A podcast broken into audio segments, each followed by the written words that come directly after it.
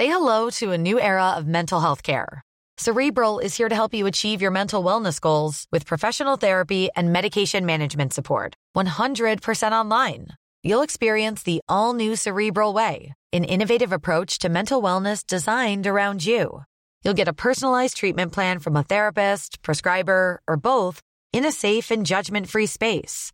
Your cerebral therapist or prescriber will outline a customized plan with clear milestones along the way so you can get to feeling your best. With Cerebral, you're not alone in your mental health journey. We're here to empower you to live a fulfilling life.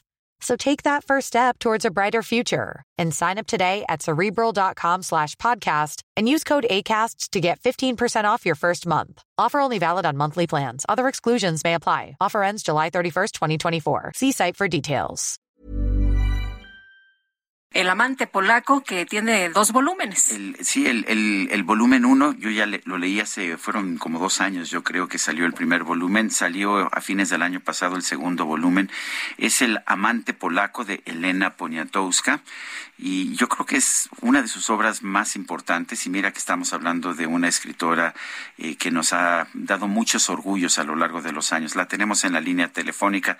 Elenita Poniatowska, gracias por tomar nuestra llamada y bueno, has continuado con esta saga familiar de la Polonia, eh, de donde vienen tus antepasados, pero también del México actual, el amante polaco, en este volumen 2. ¿Por qué fueron necesarios dos volúmenes, Elena?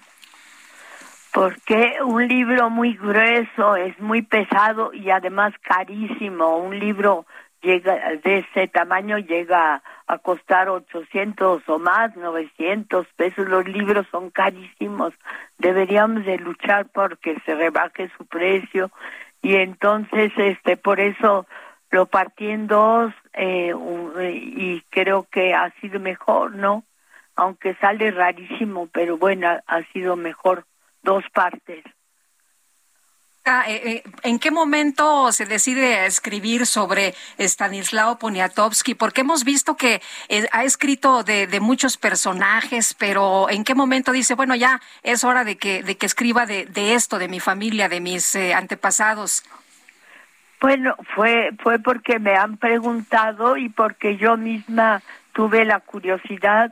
En español no hay absolutamente nada sobre ese rey polaco que estaba allí en 1740, 50 y pensé, bueno, voy a buscar quién era y me llevé, lo, lo, lo busqué claro en libros en francés, en libros en inglés, desgraciadamente no sé nada de polaco y a raíz de esas lecturas y de recuerdos también de, de lo que me podía decir mi abuelo, que era muy poco finalmente porque yo era una niña y no le me gustaba mucho más hablar de otras cosas que de Stanislao Poniatowski, pero así así lo descubrí y me gustó que era un hombre muy amoroso, un muy buen amante, cosa que todas las mujeres deben apreciar muchísimo, y además un hombre inteligente y encantador y que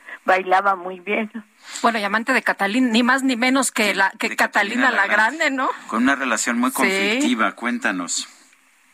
Bueno, tuvo, eh, ella lo escogió porque ella tuvo varios amantes y era tan poderosa, pero poderosa por su carácter, incluso antes de ser emperatriz, era una mujer que escogía, bailaba con todos, con varios en un baile y le decía a uno, lo señalaba, le presionaba la espalda y le decía, tú te quedas, tú te quedas hoy en la noche conmigo.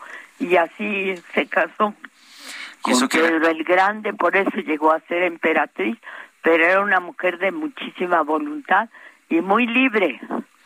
Ahora, también has, has, mezclado esa historia de tus antepasados, la has mezclado con pues historias del México contemporáneo. ¿Por qué esta, esta eh, compaginación de historias?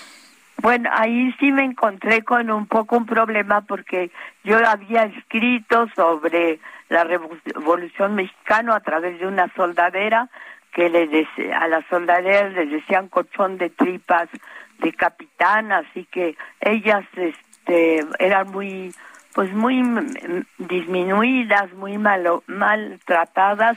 Hice hasta No vete Jesús mío, hice otro tipo de libros de protesta contra el gobierno. Entonces yo ya había escrito este sobre temas que políticos de México que creo que que entonces no me podía repetir. Entonces escribí un poquito sobre mí misma y sobre mi vida pero no sobre los grandes temas. No toqué el terremoto en fin.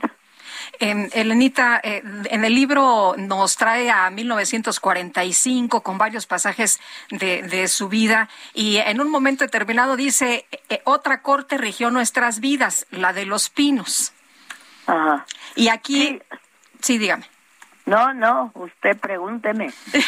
sí, y, aquí, bueno, eh, vemos eh, que, usted dice, bueno, eh, se compara mucho con este tema de el palacio o el castillo al que llegó el Poniatowski, donde no había absolutamente nada. Sí, bueno, pero en Los Pinos sí había, había muchos presidentes, bueno, podía haber mucho mal gusto, pero había, había sí una, y sobre todo lo que había era muchos lambiscones, ¿no?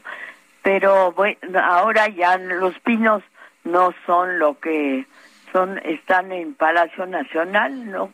Yo supongo que, yo no he ido, pero supongo que es, tienen una, las, los, las recámaras o los aposentos o los salones, como usted quiere sea, pues son más este franciscanos.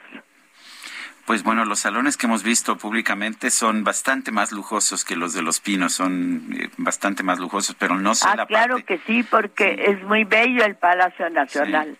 Sí, no sé cómo sean los lugares donde vivan, donde viva el presidente con su familia, pero en fin, eso será otra cosa. Elena, ¿qué significa para ti el amante polaco, esta, pues esta gran historia, esta gran saga familiar que, que nos has presentado en estos últimos años?